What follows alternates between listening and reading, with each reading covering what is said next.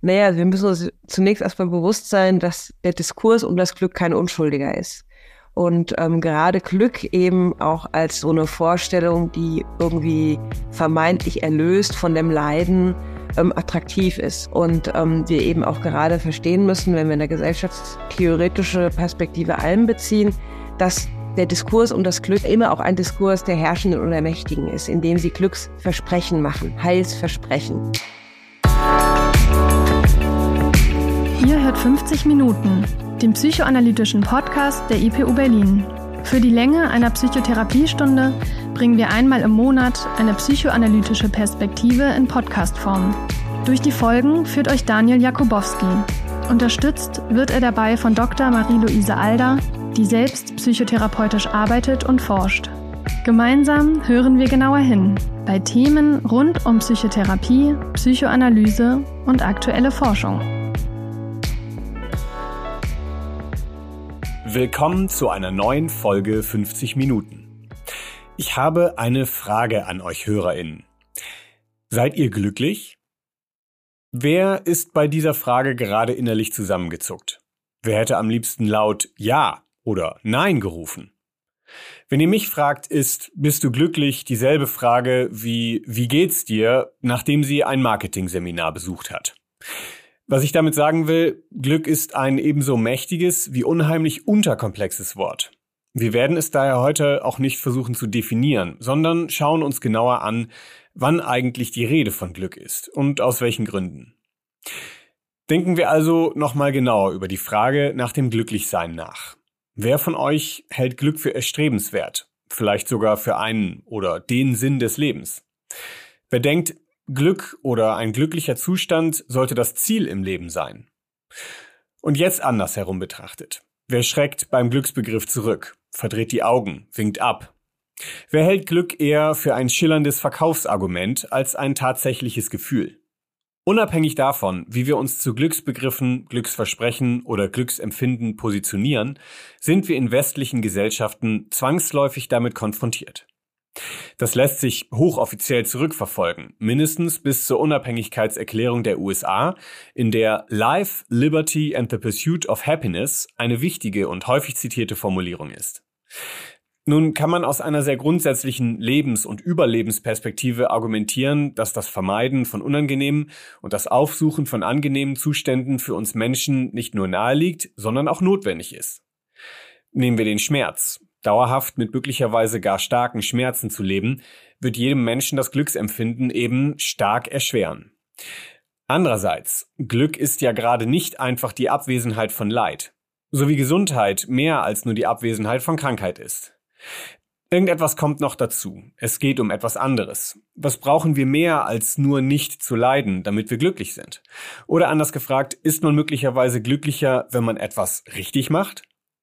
Mit dieser Frage im Kopf habe ich mich im Internet umgeschaut. Bei Google bin ich als erstes auf einen Artikel von der Brigitte gestoßen, in dem sieben Verhaltensmuster unzufriedener Menschen beschrieben werden. Genau genommen sind das eher sowas wie Glaubenssätze, wie das Leben ist hart und unfair, Vertrauen ist gut, Kontrolle ist besser oder auch die Welt läuft nicht rund. Diesem Artikel können wir drei Dinge ablesen. Zunächst, dass es offensichtlich zwei Kategorien von Menschen gibt. Die Glücklichen und die Unglücklichen. Dann, dass es Verhaltensweisen oder Haltungen gibt, die euch für die eine oder die andere Kategorie qualifizieren. Und schließlich, dass selbst schuld ist, wenn nicht den korrekten Verhaltensweisen folgt, die nämlich glücklich machen. Das Rabbit Hole zum Thema Glücklichsein liegt genau dort, in der Idee, man könne lernen und ganz aktiv beeinflussen, wie man glücklich wird. I'm a psychologist, and here are five daily habits that you can use to protect and preserve your mental health if you're not in therapy. Number one is to practice gratitude. Human beings naturally pay attention to the negatives, so you have to be intentional with paying attention to the positives. Number two is to practice mindfulness, which has been shown to help with literally over 100 different physical and psychological conditions. Number three is to get a good night's rest which means getting about eight hours a night if you're an adult. Number four is to get exercise. Daily exercise that improves blood flow to the brain and also helps with neurogenesis, which creates new connections in your brain.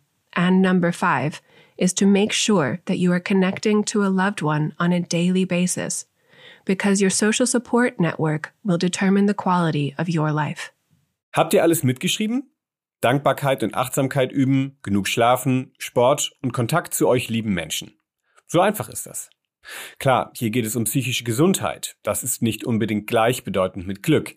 Aber Zehn Dinge, die dein Leben sofort positiv verändern werden. Zähle jeden Tag vor dem Schlafengehen mindestens drei Dinge auf, für die du dankbar sein kannst. Wenn dir etwas misslingt, gehe liebevoll mit dir selbst um, so wie du es mit deiner besten Freundin oder deinem besten Freund tun würdest. Fange damit an, Tagebuch zu schreiben und deine Gedanken sowie deine Gefühle zu dokumentieren. Meditiere regelmäßig, am besten jeden Tag, auch wenn es nur fünf Minuten sind.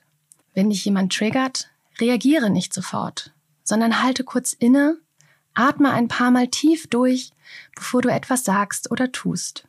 Mach dir nicht so viele Sorgen über die Zukunft, sondern gib heute dein Bestes und vertraue darauf, dass alles gut wird. Gehe mit der Überzeugung durchs Leben, dass alles aus einem guten Grund passiert. Konsumiere weniger Nachrichten und lenke deine Aufmerksamkeit auf die Dinge in deinem Leben, die positiv sind. Anstatt dich ständig zu fragen, was du bekommen kannst, Frage dich häufiger, was kann ich geben? Gehe mit einem offenen Herzen durchs Leben und gib so viel und so oft Liebe, wie du nur kannst. Jetzt überzeugt? Solche Checklisten sind eine häufige Variante von Glücksversprechen, vor allem auf Social-Media-Plattformen. Nehmt euch fünf Minuten und recherchiert ein paar Stichworte zum Thema. Ihr werdet eine endlose Flut an Videomaterial finden. Jetzt habt ihr natürlich die Qual der Wahl, welche Checkliste die beste ist. Oder ihr erstellt eine besonders lange und ausführliche Checkliste mit allem, was man tun kann, um glücklich zu werden. Vielleicht macht das besonders glücklich. Oder ihr entscheidet euch für einen Life Coach. Die machen das quasi professionell. So, what is life coaching? I work with people to gain the confidence and clarity to design the life they truly want. We meet for an hour on Zoom and talk about where you're at now and how you're feeling and how to move past your fears to get to where you want to be. Check in with me for tips and tools to make you feel good. Klingt locker leicht. Ein paar Zoom-Sitzungen und schon fühlst du dich besser. Das gute, das glückliche Leben scheint in den kleinen Dingen zu liegen. Wie ist es bei euch? Spürt ihr schon die Motivation und das Aufwallen schillernder Glücksgefühle? Oder habt ihr Zweifel? Im Prinzip habt ihr jetzt so eine Art Matrix-Situation. Nehmt ihr die blaue Pille, ist alles zuckrig schön und glücklich. Ihr müsst nicht nachdenken, sondern nur noch lächeln. Die rote Pille hingegen wird euch helfen, nachzudenken. Ihr werdet mehr verstehen, aber auch merken, dass die Dinge oft komplex sind und damit auch anstrengend. Das sind die Nebenwirkungen der roten Pille. Wie immer in der Realität hat aber jedes Medikament Nebenwirkungen und damit auch die blaue Pille. Es könnte bei der blauen Pille passieren, dass die Wirkung nicht wie gewünscht eintritt und ihr euch irgendwann sogar ein wenig, tja, doof vorkommt.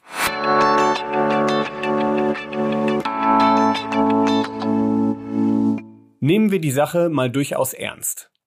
Auf Social Media wird eben nicht nur über Glück, sondern immer mehr über psychische Gesundheit gesprochen. Oft stecken dahinter ernsthafte Bemühungen, über die damit verbundenen Themen aufzuklären und Wissen an Menschengruppen heranzutragen, die vorher keine Berührung damit hatten. Das ist zu begrüßen und wir wollen es gar nicht gering schätzen. Im Gegenteil. Die Problematik ist eine andere. Denn hinter den zahlreichen Glücksversprechen steckt eine Industrie. Nicht nur Life-Coaches, die sich gut vermarkten können, verdienen damit ihren Lebensunterhalt. Sei ihnen ja unbedingt gegönnt.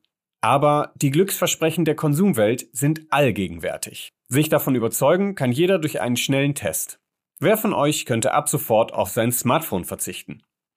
Ich wage die kühne Prognose, dass die wenigsten sich auf diese Frage melden würden. Denn wir sind längst davon überzeugt, dass wir diese Geräte wirklich brauchen. Dieses Selbstverständnis ist so allgegenwärtig, dass wir die Frage nach dem Brauchen nicht einmal mehr stellen. Genau das ist der Punkt, an dem Glück doof macht. Wenn wir aufhören, nachzudenken, zu zweifeln oder, allgemeiner formuliert, zu reflektieren. So wohlig sich die Aussicht auf so etwas wie Glück anfühlen mag, so unwahrscheinlich ist es, dass es das einfach so gibt. Dass Glück so unklar definiert ist und vor allem für jeden einzelnen Menschen etwas anderes bedeutet, erhöht lediglich die Verkaufschancen. Deswegen lohnt ein Blick hinter die Kulissen. Den unternehmen wir jetzt gemeinsam mit Nadja Meisterhans. Sie ist Professorin an der Karlshochschule in Karlsruhe und lehrt dort Political Philosophy, Global Governance, Civil Society and Social Movements. Ihre wissenschaftliche Biografie ist entscheidend von der Psychoanalyse geprägt. Wie genau und was das mit Glücksversprechen zu tun hat, das erfahren wir jetzt im Gespräch mit ihr. Liebe Nadja Meisterhans, herzlich willkommen bei uns im Podcast. Deine Professur nennt sich Political Philosophy, Global Governance, Civil Society and Social Movements. Das klingt für mich schon komplex. Bevor wir also hm, in unser eigentliches Thema starten, beschreib mir doch mal, womit befasst du dich in deiner Forschung? Also mich interessiert die psychoanalytische Perspektive insofern, als dass ich sie gesellschaftstheoretisch auslege und mehr noch auch sozusagen an eine Diskussion anknüpfe, in der gefragt wird, inwiefern die psychoanalytische Perspektive sogar als Perspektive der politischen Philosophie verstanden werden kann. Also was mich an psychoanalytischen Ansätzen interessiert, ist ein spezifischer Zugang zur Macht, Ideologie und Herrschaftskritik. Und insofern verbinde ich äh, philosophische Perspektiven intrinsisch mit psychoanalytischen. Aber man kann schon sagen, du bist äh, Politologin. Ja, wobei ich immer das Problem hatte, in der Politikwissenschaft wird sozusagen Macht und Herrschaft häufig institutionentheoretisch verkürzt. Und wenngleich auch soziologische Perspektiven in der Politikwissenschaft eine Rolle spielen, dabei aber gerade die unbewusste Dimension, also das, was ja die psychoanalytische Perspektive so attraktiv macht, in der Regel ausgeklammert wird. Und gerade wenn wir verstehen wollen, wie beispielsweise autoritäre Begehren entstehen, wie sie aber auch möglicherweise in einer dialektischen Perspektive überwunden werden können, dann ist gerade die psychoanalytische Perspektive in Verbindung auch mit kritischen Theorien, die sich ja intrinsisch mit Macht- und Herrschaftsverhältnissen befassen und auch gerade sozusagen nochmal in anderer Weise versuchen, Machtdynamiken und Herrschaftsdynamiken in den Blick zu nehmen, von großem Interesse. Und das ist genau das, was ich eben an der Psychoanalyse auch so spannend finde. Sie geht einfach noch mal tiefer in die Frage von Subjektivierung, Vergesellschaftung, als wir das eben in der Politikwissenschaft in der Regel haben, die sich, wie ich schon gerade eben gesagt habe, vor allem mit Institutionen und Parteien, vielleicht auch mit Akteuren befasst, aber dabei eben das Problem der Subjektivierung gerade eben auch als dialektische Aufgabenstellung, also wie zum Beispiel Individuum und Gesellschaft miteinander paradoxal vermittelt sind, gar nicht in den Blick nehmen kann. Und das wäre sozusagen auch meine Kritik und warum ich auch denke, dass es spannend sein könnte, mit einer psychoanalytischen Perspektive eben auch philosophisch zu fragen, über den mit Adorno Abgrund menschlichen Seins nachzudenken mhm. als Voraussetzung, um sozusagen den Abgrund, Abgrund auch zu überwinden. Also es geht sozusagen nicht um eine Art kulturpessimistische Perspektive, wie oft unterstellt in der Psychoanalyse, sondern ich würde sagen, oder in der Psychoanalyse kann man natürlich auch nicht sagen, in den psychoanalytischen Ansätzen, für die ich mich interessiere, sondern es geht viel der, darum, um radikale Selbstbefragung und Selbstaufklärung. Und ich glaube, das ist sozusagen wirklich, was eben auch die Frankfurter Schule bewegt hat, nach dem Schrecken von Auschwitz sich mit der Psychoanalyse zu befassen. Mhm. Ähm, das klingt sehr spannend. Ich muss sagen, es klingt aber auch ganz schön komplex. Ähm, kannst du uns äh, in deine Biografie mal mitnehmen? Wo war, wo ging das los? Gab es so eine Art Initialmoment in deiner wissenschaftlichen Biografie, wo du irgendwie diese Verbindung gefunden hast? Mhm. Gute Frage, ja. Also in der Tat äh, war es schon während dem Studium, dass ich oft das Gefühl hatte, hm, irgendwie so Sozialperspektiv äh, sozialpsychologische Perspektiven spielen hier irgendwie gar nicht so eine Rolle.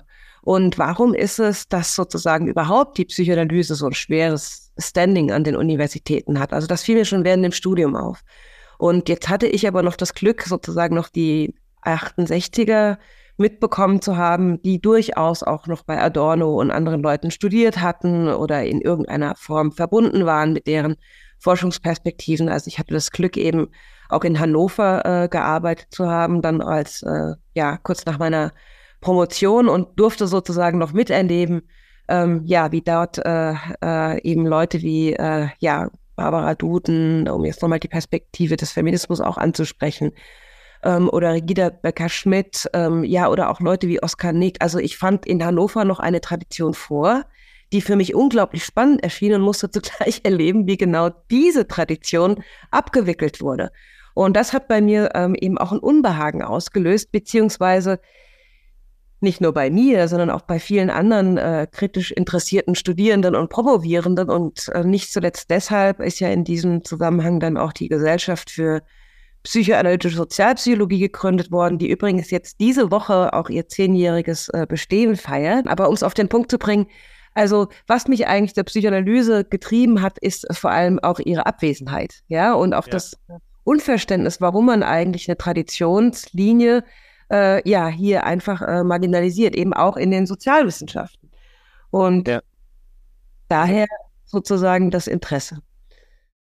Ich würde meinen, damit hast du im Prinzip schon ähm, ja so ein bisschen die äh, die Linie gezogen, äh, um die es uns wahrscheinlich jetzt gleich auch im Gespräch gehen wird, nämlich, ähm, dass da etwas äh, verdrängt wird, ähm, aus der Institution rausgeschoben wird, dass etwas abgewickelt wird. Äh, diese Stichworte hast du gerade schon genannt. Äh, ich muss noch einmal kurz vorweg sagen, wenn wir jetzt äh, in das Thema Glück starten, muss ich äh, noch kurz was aufdecken. Unser Folgenthema Glück macht doof ist nämlich ein Zitat von dir, und zwar aus äh, deinem Gespräch mit Thilo Jung. Wer sich das ganze Gespräch anhören möchte, das ist über drei Stunden lang und sehr interessant. Ähm, das ist die Folge 652 von Jung und Naiv. Ähm, und damit, ähm, mit diesem Zitat kommen wir mal ähm, anhand dessen, wie du das jetzt gerade auch schon umrissen hast, äh, zur Frage, mit der wir uns heute beschäftigen. Ähm, Glück ist ja eigentlich ein wahrscheinlich bei den meisten irgendwie positiv besetzter Begriff. Wenn wir jetzt sagen, Glück macht doof, dann klingt das ja irgendwie, als würde es was Problematisches äh, daran geben. Äh, jetzt mal, ne, psychoanalytisch gedacht, was ist denn, was, was also ich frage vielleicht sogar direkt mal ganz offen, was wird denn da verdeckt? Naja, wir müssen uns zunächst erstmal bewusst sein, dass der Diskurs um das Glück kein unschuldiger ist. Und ähm, gerade Glück eben auch als so eine Vorstellung, die irgendwie vermeintlich erlöst von dem Leiden ähm, attraktiv ist. Und insofern ist auch gerade in der politischen Philosophie äh, eine ja lange Tradition gibt und gerade in einer Tradition, die sich auf Immanuel Kant bezieht, das hatte ich auch in diesem Interview mit Thilo Jung versucht stark zu machen, ähm, es auch ein gewisses Unbehagen gegenüber dem Glück gibt. Und ähm, das ist das, was sozusagen ja die psychologische Perspektive möglicherweise auch äh, verdeutlicht. Also schon bei Freud ist ja die Frage, warum ist es, dass wir einerseits nach Glück streben, aber permanent unglücklich sind?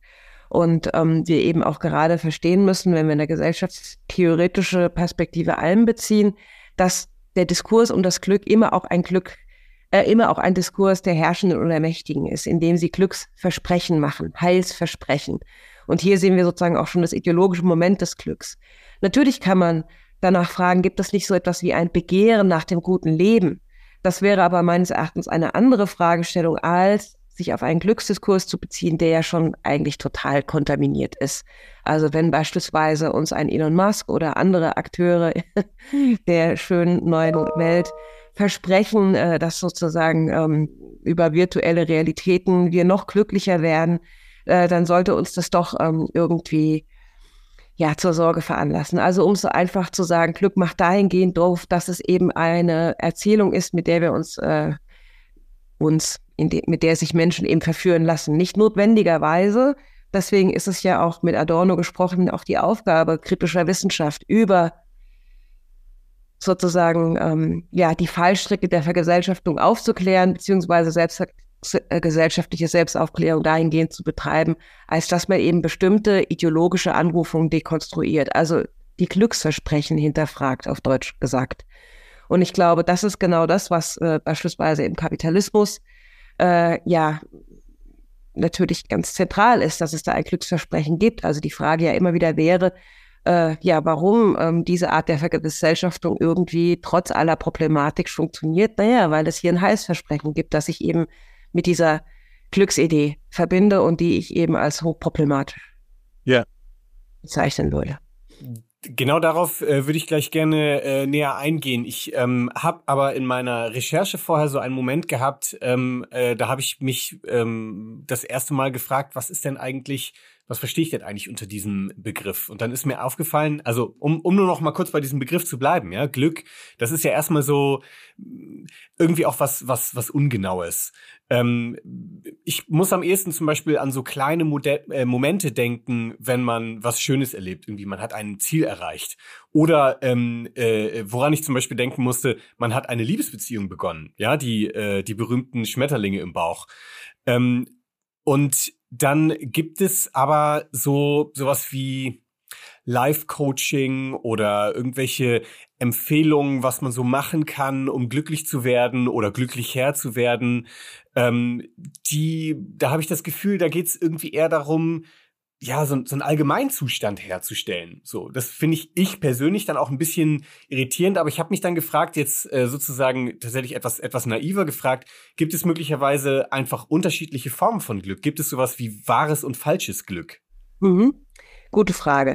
Also zunächst äh, da ich ja eben auch aus der kritischen Theorie komme, würde ich natürlich mit Adorno und Horkheimer, aber auch Marcuse sofort nervös werden, wenn es äh, sozusagen so ein identitäres Glücksangebot gibt. Also im Sinne des Identischen, ja. Glück für alle. Glück, das uns alle gleichermaßen äh, anspornt, ja, ähm, auch mhm. als Motivation, als Streben, ja. Ja, klassisch, klassisch diese, diese Checklisten, machen Sie diese, ändern Sie diese Verhaltensweisen und dann werden Sie glücklich. Ganz genau. Und da sehen wir natürlich auch schon die ideologische Programmatik der Selbstoptimierung und ähm, wie sozusagen auch ein ganzer Markt entstanden ist. Also selbst das Glück wird äh, hier schon zur Ware oder zur Dienstleistung, die äh, ne, angeboten wird und dabei sich natürlich eine unfassbare Normierung einstellt. Ja, also Inwiefern mit Foucault auch könnte man das ja auch stark machen, ist natürlich hier auch Selbsttechniken, äh, ja, oder sozusagen vermittelt wird, dass man sich bestimmte Selbsttechniken aneignen soll, um eben im Sinne des Glücks oder Heilsversprechens, äh, ja, glücklich zu sein. Und genau das nimmt ja ganz viel von dem, was menschliches Sein ja auch ausmacht, nämlich die Frage nach dem Widerständigen, nach dem Nicht-Passenden, möglicherweise auch Subversiven, das sich Reibenden, ähm, von vornherein ausgeschlossen wird. Es wird sogar pathologisiert. Und wenn wir jetzt hm. mit Unglücklich sein ist pathologisch, ja. Genau, und wenn wir mit Adorno und Horkheimer betonen wollen, wie sie es ja in der Dialektik der Aufklärung unter anderem tun, dass ja eigentlich gerade die Reflexion auf das Leiden überhaupt die Voraussetzung ist, um zu werden, dann sprechen wir eher von Sublimierung, also Sublimierung im Sinne von dass ich äh, sozusagen das Leben auch in seiner Abgründigkeit und in seiner Widersprüchlichkeit annehme und das eigentlich mit Immanuel Kant gesprochen, das wäre, was wir als Autonomie bezeichnen. Das ist aber was ganz anderes als Selbstoptimierung. Ja, also ein Freiheitssprechen, das sozusagen auf so eine naive Weise mit einem Glücksversprechen, mit einem auch noch normierten Glücksversprechen verbunden ist, sollte uns immer sofort nervös werden lassen, ob sich hier nicht doch äh, ja eine Machttechnologie zeigt, die sowohl im Kapitalismus funktioniert, aber beispielsweise auch im Populismus, ja, wo es ja auch bestimmte Heils- und Glücksversprechen gibt, ja, die sozusagen auch immer mit der Negation des anderen, des Widerständigen, des Nichtpassenden einhergehen. Und damit sozusagen, wieder mit der kritischen Theorie gesprochen, auch immer droht, totalitär zu werden. Also deswegen sollten wir auch natürlich Utopien immer danach befragen, inwiefern es hier, also wenn wir davon ausgehen, dass gerade in Zeiten Utopien auch eine Bedeutung haben sollten im Sinne, dass wohin wollen wir denn vielleicht eher im Sinne einer gesellschaftlichen Vision? Ähm, selbst da müssen wir immer wieder befragen, also gibt es jetzt hier eine Zwangsbeglückung für alle? Oder ist das sozusagen eher der Prozess, das Werden? Und das wäre ja sozusagen die genuin psychoanalytische Perspektive, ja. Ähm, wir werden niemals in einem gereinigten Zustand des Glücks uns befinden können. Und wenn, dann wäre das äh, ja wahrscheinlich ein Zustand totaler Vernebelung oder Verblendung. Hm. Und dementsprechend ist es ja gerade die Auseinandersetzung, die uns auch werden lässt, auch im Sinne von groß werden lässt und natürlich auch mit allen Rückschlägen und Ambivalenzen, die eben das Leben so mit sich bringt. Ja. Würdest du sagen, ähm, dabei geht es auch um sowas wie so einfache Angebote? Also sollte man quasi misstrauisch werden, wenn etwas zu sehr schmeckt nach sei mal glücklich? Mhm. Naja, so im Prinzip das Fastfood-Glücksversprechen, ja, also dieses der schnelle ja. Ja, und wenn es vor allem auch ein Verdrängungsangebot ist, ja, also das ist ja genau das, was Werbung, Kapitalismus, aber auch Populismus verstanden hat, ja, also sozusagen auch an die unbewusste Dimension anzuknüpfen, also die unbewussten Begehren nach Heilsversprechen, nach Glücksversprechen, nach sozusagen Konfliktfreiheit, Widerspruchsfreiheit, genau daran anzudocken. Und natürlich in Zeiten multipler Krisen, in dem eben Subjekte sich jetzt auch im globalen Norden mehr und mehr bewusst werden sollten oder könnten, ähm, was es heißt, sozusagen in der Ambivalenz des Lebens verstrickt zu sein. Ähm, genau dann äh, ne, sind natürlich so Glücksversprechen äh, oder solche Angebote äh, immer ja eine Versuchung. Ja, man muss sich sozusagen nicht äh, mit dem mit der Komplexität des Lebens auch jetzt gerade in seiner Krisenhaftigkeit auseinandersetzen. Also auf gut Deutsch, wenn alles im Arsch ist und dann einer kommt und sagt, hey, nimm die blaue Pille und dir geht's gut, dann ähm, ja, sollten wir immer überlegen, warum uns derjenige die blaue Pille geben will. Ja, was soll dann möglicherweise auch an widerständigen oder auch an gesellschaftlicher Reflexion ähm, verhindert werden, ja, indem man eben die Leute ruhig stellt. Also ganz im Sinne wie bei den berühmten Dystopien schon beschrieben, ja, Brave New World beispielsweise. Also wenn es eben dann äh, sozusagen ja die Beruhigungstablette gibt, ja, damit wir uns eben nicht widerständig verhalten. Und das wäre ja auch beispielsweise ähm, was man an der Ich-Psychologie kritisieren kann oder an einer Psychologie, die sozusagen nur noch auf das Verhalten abzielt und dabei eigentlich gar nicht in den Blick bekommt, welche Selbsttechnologien da eigentlich mitgegeben werden, die wir doch hinterfragen sollten und welchen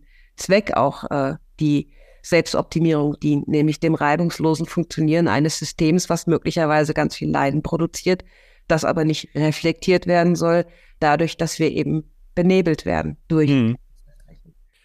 Also was ich äh, daran äh, spannend äh, oder vor allem auffällig finde, ist, dass es ja offensichtlich sowas gibt wie ein intuitives ähm, gemeinsames Einverständnis dazu, dass sowas wie unglücklich sein also nicht nur unangenehm ist, sondern dass irgendwie jeder oder sehr viele Menschen offensichtlich was damit anfangen können, äh, dass da was ist, was man irgendwie wegmachen muss. So. Ich glaube, ich weiß schon, worauf du hinaus willst. Also, was du dieses, worum es mir geht, ist ja auch sozusagen die gesellschaftliche Reflexion auf das Leiden. Ja, und um es jetzt mal ganz konkret zu machen, denken wir etwa mal an soziale Bewegungen. Also, was mich immer interessiert ist, wie wird sozusagen aus einem Opfer, beispielsweise einem Opfer einer Rechtsverletzung, einer Menschenrechtsverletzung, ein politisches Subjekt. Ja, also gerade wenn wir auch davon ausgehen, dass wir beispielsweise auch bestimmten Formen des Traumas zu tun haben, ja, und äh, möglicherweise nicht nur das Trauma, das dadurch entsteht, dass ähm, offensichtlich eine Menschenrechtsverletzung stattfindet, sondern auch in den alltäglichen Praxen der Diskriminierung.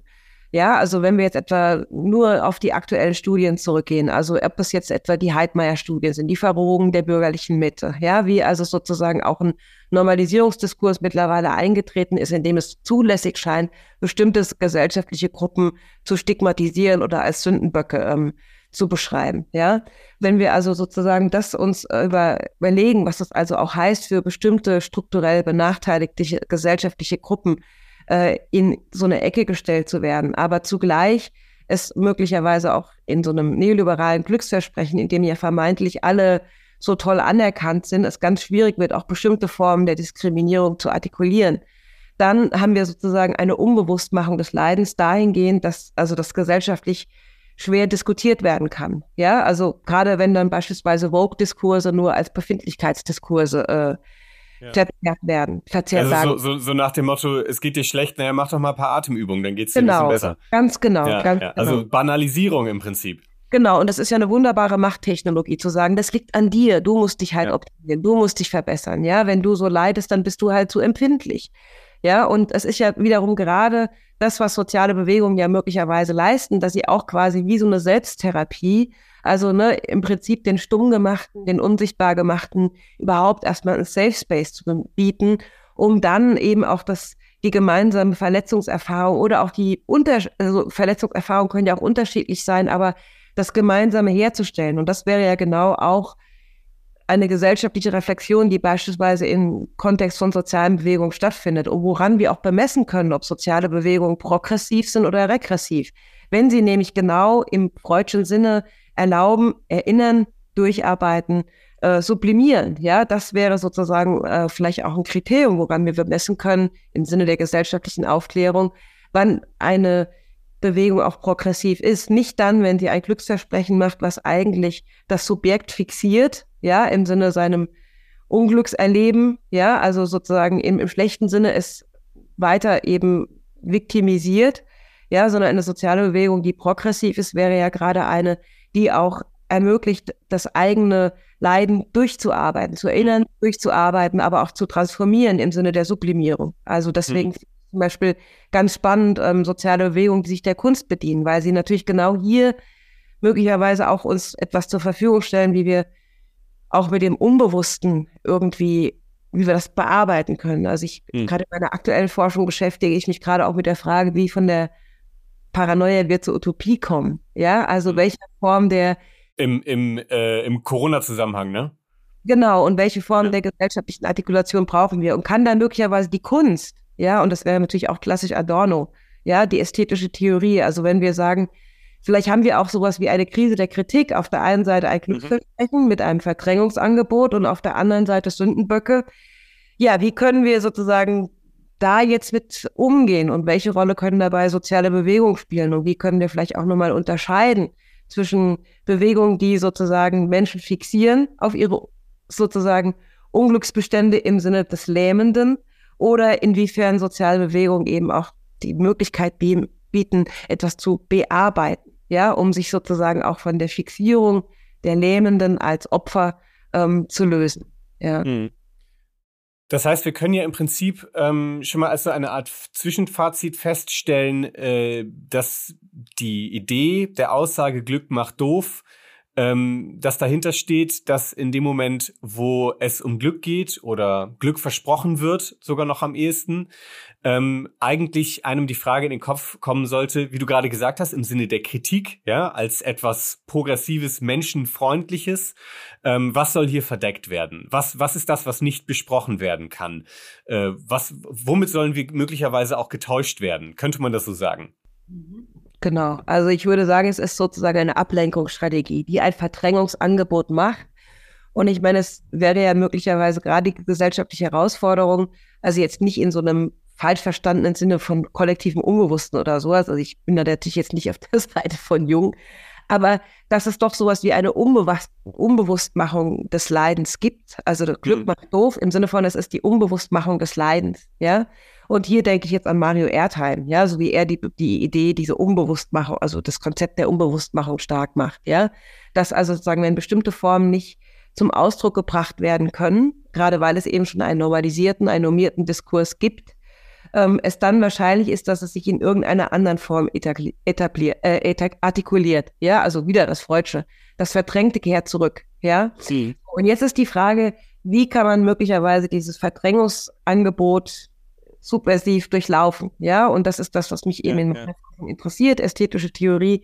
Ja, in welcher Form eben da auch soziale Bewegungen, möglicherweise auch über die Entwicklung konkreter Utopien, aber natürlich auch immer im Plural oder auch möglicherweise der Dystopie im Sinne der Warnung. Ja, also sie mhm. unterläuft unser Verdrängungsangebot, indem es eine Warnung gibt, die uns aber nicht festschreibt auf das Trauma, sondern uns zugleich auch immer noch im Sinne des Auf Wachrufs äh, zutraut, dass wir es auch verändern können. Ja, also ich glaube, dass gerade in der Bearbeitung, in dem sich damit auseinandersetzen, und das ist natürlich schwierig, das ist anstrengend und macht aber klug möglicherweise im Sinne von, ja. wir werden selbstreflektierter, eben auch mit der Auseinandersetzung mit dem eigenen, aber auch dem anderen. Und das wäre sozusagen das, ne, warum ich äh, auch, ja, wie gesagt, bei bestimmten sozialen Bewegungen durchaus auch so ein psychoanalytischen Prozess des Durcharbeitens äh, sehe, während mhm. bei anderen, wenn wir jetzt so an Prepperbewegungen ähm, oder auch Reichsbürgerszene, wenn wir an die denken, die machen natürlich nur ein apokalyptisches Setting. Also da ne, haben wir eher diese paranoide Struktur, die bemüht wird. Ja, alles ist furchtbar, alles ist grauenvoll, der Feind ist überall, es ist diffus, wir müssen uns wappnen. Ja, und auf der anderen Seite aber auch eine Omnipotenzfantasie im Sinne von, wir haben es durchschaut.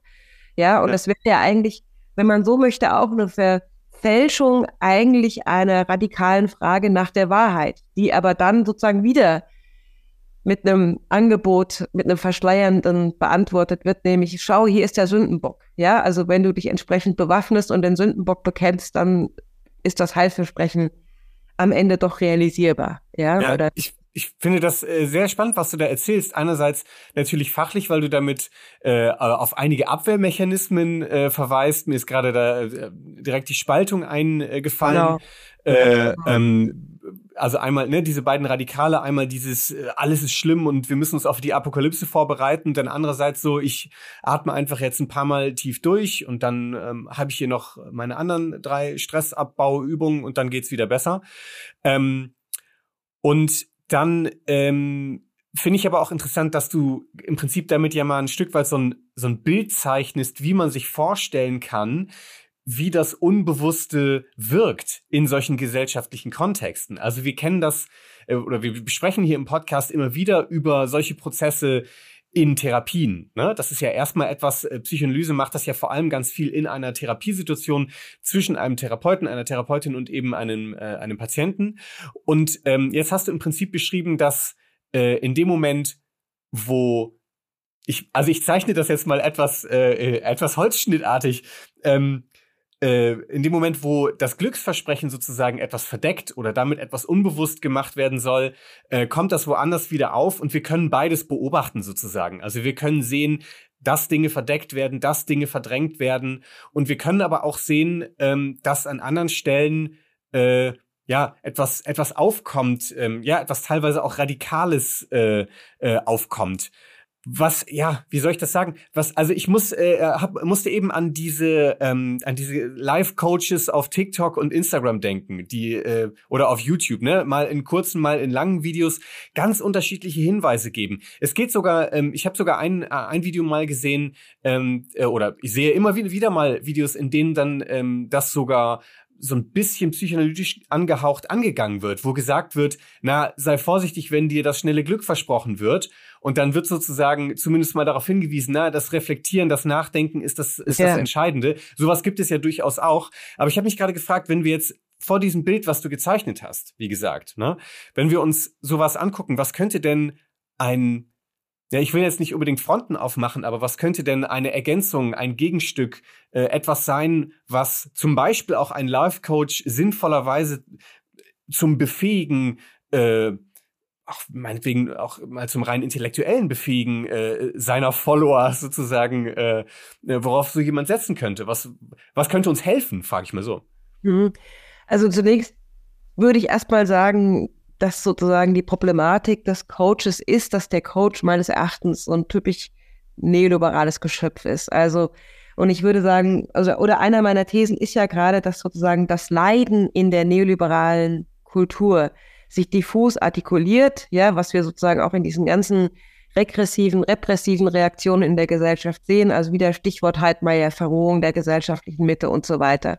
Und ich glaube, allein schon das Konstrukt des Coaches, ja, ist wirklich genau das, was Adorno, übrigens auch Jacques Lacan, äh, immer an der Ich-Psychologie kritisiert hat. Ja, dass er schon sozusagen dabei ansetzt, es liegt an dir. Das ist schon der kategoriale Fehler. Also ich glaube, es wäre viel besser, äh, Zusammenhänge zu haben, also wieder ganz im feministischen auch Sinne, das Private ist politisch, ja, äh, wo Menschen zusammenkommen und sich zunächst erstmal zuhören und unterstützen. Ich glaube, dieser soziale Prozess, ist viel wichtiger. Also eher, wo stiften wir so Erfahrungs- und Begegnungsräume, wo Menschen aufeinander zugehen und beziehungsweise das, das ist letztendlich auch, wäre ja auch paternalistisch, das jetzt schaffen zu wollen, sondern ein Stück weit auch lieber darauf Ausschau zu halten, wo gibt es denn in der Zivilgesellschaft schon längst genau solche Projekte, Prozesse und darüber nachzudenken, auch politisch wie können wir die unterstützen? Aber was erleben wir denn? Also, dass ja eher ne, diese ganzen neoliberalen Agenten dazu geführt haben, dass äh, Zivilgesellschaft dann, wenn immer nur einspringt, da wo äh, der Staat irgendwie sich zurückgezogen hat, ja, oder auch wichtige zivilgesellschaftliche Projekte, künstlerische Projekte, feministische Projekte, oft auch äh, ne, Gelder gestrichen bekommen. Wenn man sich jetzt überlegt, jetzt kriegt sogar noch die Bundeszentrale für politische Bildung Gelder gestrichen. Also ich glaube, es wäre viel spannender zu überlegen, auf der, von der Ebene von zivilgesellschaftlichen Engagement Leute abzuholen und dort Diskursräume zu schaffen und Begegnungsräume als dieses individualisierte Coaching. Das ist ja schon Ausdruck der neoliberalen Ideologie. Dieses, ich hole mir jetzt den Berater, um mich zu optimieren.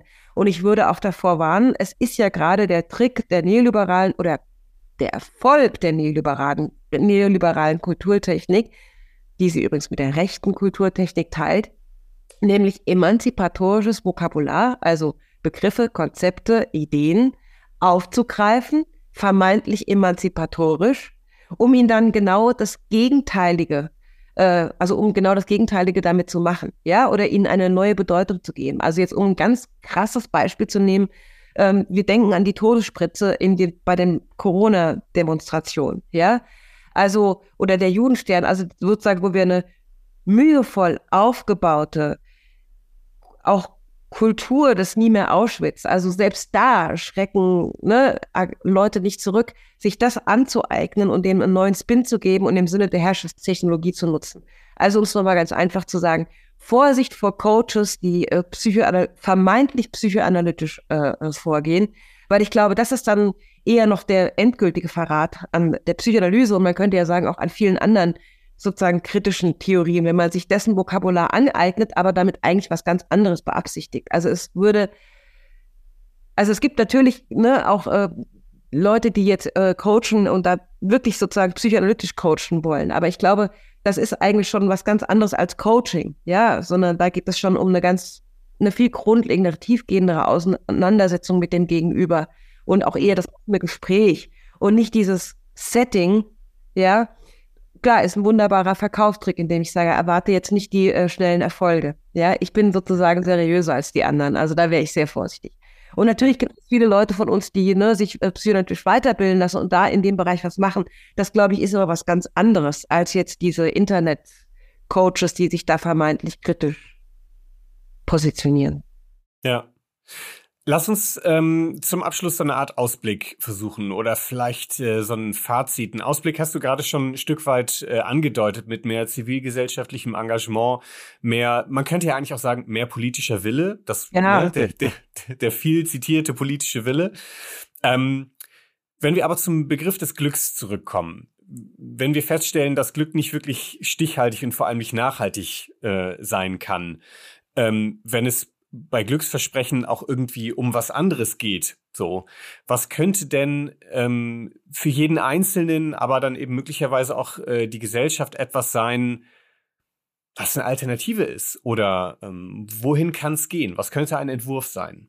Ja, also ich glaube, was wir uns eben bei allen Glücksversprechen immer wieder bewusst machen müssen, ist sozusagen diese Verbindung von Psyche und Macht. Ja. Und ähm, dass natürlich das wissen wir seit Freud, äh, Verdrängungsangebote deswegen angenommen werden, weil sie ja vordergründig uns erstmal entlasten. Ja. Und ähm, man könnte ja sagen, naja, also ich meine, das gute Leben oder sage ich mal, dieses Glücklichsein, was sich mit dem guten Leben einstell einstellt, ja, äh, und die Liebesbeziehung ist ja ein gutes Beispiel. Also eine Liebesbeziehung reift ja dann, wenn wir uns auch ein Stück weit von der naiven Idealisierung lösen. Ja, also das ist natürlich auch eine Phase, aber das ist ja genau sozusagen die Reifung. Die rosa-rote Brille absetzt. Ja, genau, die Reifung befindet, also das ist ja sozusagen der eigentliche Liebestest, ja, äh, ja. wenn eben genau diese Schmetterlinge sozusagen nicht mehr ganz so wild flattern. Ja, und ein Glücksversprechen, das jetzt beispielsweise im Kapitalismus gemacht wird, das ist ja ein schnelles Glück, ein konsumistisches Glück. Und immer dann, wenn sozusagen auch Glück mit dem Konsum oder mit einer Selbsttechnik verbunden ist, dann sollten eben alle seriellen Leuten, ja. Und es gibt vielleicht ein ganz anderes Moment von, wenn wir vielleicht Glück jetzt eher im Sinne von Sinnhaftigkeit verstehen. Und was sinnhaft ist, das kann man auch von vornherein nicht bestimmen, sondern das ist ja genau sozusagen die Reflexion auf das Leiden, auch über den menschlichen Abgrund, über den möglichen. Ja, aber nur wenn wir den sozusagen auch ein Stück weit anerkennen, dass dies möglich ist, das wäre ja genau das dialektische Denken, dann würden wir möglicherweise zu etwas anderem kommen als einem schnellen Glücksgefühl, ja, sondern das wäre dann Reife, ja. Und dennoch soll es jetzt auch nicht so bildungsbürgerlich pathisch wirken. Das ist ja das, warum ich auch mich gerade für die subversive Kunst interessiere oder auch die subversive Musik. Also es gibt so viele Formen, sich zu artikulieren und sich zu entziehen. Aber wir müssen uns eben auch bewusst sein, dass sich zu entziehen, und das ist ja möglicherweise auch der Erfolg der neoliberalen Kulturtechnik, dass es so unglaublich schwierig wird, sich zu entziehen. Alles wird sofort zur Ware. Ja. Und das ist vielleicht die Herausforderung. Wie können wir uns sozusagen ne, diesem kommodifizierenden, konsumierenden ja, da ein Stück weit widerständig gegenüber zeigen. Ja, und ich glaube, dann sprechen wir über soziale Prozesse und nicht über Selbstoptimierung im Sinne von des Coachings. Also das würde ja auch einer psychoanalytischen Idee so widersprechen, in der es doch vor allem darum geht, erstmal zuzuhören und sozusagen das Erzählen einer Geschichte. Und wenn wir wissen, Sprache ist immer dynamisch, das wäre doch genau das subversive Moment auch der Psychoanalyse, dass sich Sprache immer auch schon wieder ein Stück weit entzieht. Ja, auch wenn sie einerseits ideologisch immer auch benutzt wird, aber dadurch, dass sie sich auch wieder ein Stück weit entzieht, ist doch möglicherweise genau da auch das subversive Künstlerische schon angelegt, dem wir uns aber bewusst machen müssen. Und das können wir nur, wenn wir auf der anderen Seite auch das Leiden oder das Unglücklichsein nicht verdrängen, sondern es auch benennen und auch überlegen, was hat das mit Macht und Ideologie und Herrschaft zu tun. Wie so oft äh, im psychoanalytischen Kontext geht es darum, Ambivalenzen auszuhalten, beispielsweise misstrauisch zu sein, aber nicht zu radikal zu werden äh, im Misstrauen. Ja, ähm, Nadja, äh, ich danke dir sehr für dieses wirklich interessante Gespräch. Und ich danke euch für die Einladung, wirklich super und ähm, möchte also wirklich auch nochmal ganz am Ende das aufgreifen, was du äh, jetzt eben auch noch stark gemacht hast. Es geht wirklich darum, mit der Ambivalenz, also es auch auszuhalten, die Spannung nicht nur sozusagen als etwas Negatives, sondern auch als Möglichkeitsraum. Also im Sinne von gerade, weil es nicht glatt ist. Ja, ähm, gerade deshalb äh, können wir auch das Ganze wieder sprengen und ähm, uns auch neue Räume eröffnen. Vielen Dank.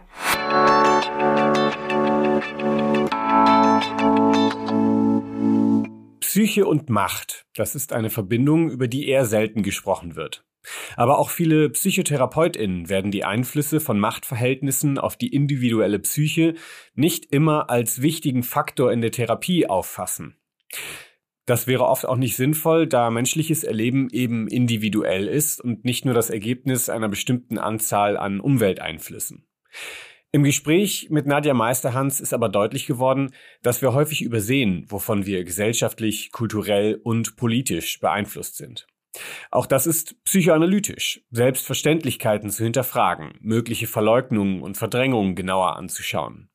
Übrigens geht es dabei niemals darum, Sündenböcke auszumachen, beispielsweise die Mächtigen oder die Elite. Wer davon spricht, sollte euch genauso misstrauisch machen wie das schnelle Glücksversprechen. Letztlich sprechen wir davon, politisch zu sein, weil wir durch eine hinterfragende Haltung in die Lage kommen, Kritik zu formulieren. Und viele finden das anstrengend. Sehr viele Menschen leiden aber darunter, dass sie machtlos sind, dass sie wenig Möglichkeiten haben, etwas an ihrem Leben zum Positiven zu ändern. Armut ist ein Hauptfaktor oder allgemein die Tatsache, wenig Geld zur Verfügung zu haben. Ähnlich sieht es aus, wenn man benachteiligt wird oder beispielsweise von einer psychischen Erkrankung betroffen ist.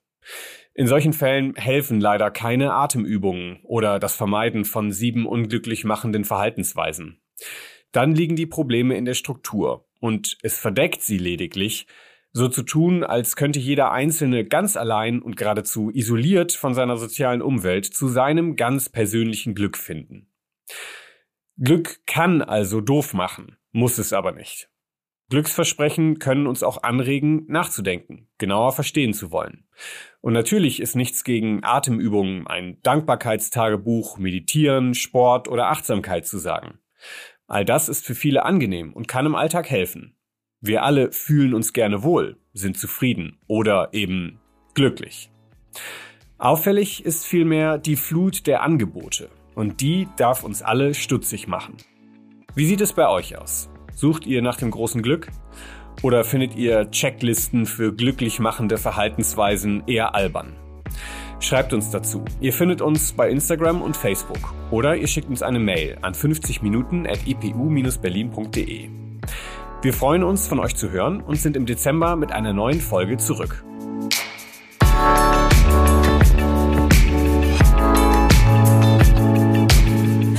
Minuten ist eine Produktion der Internationalen Psychoanalytischen Universität Berlin.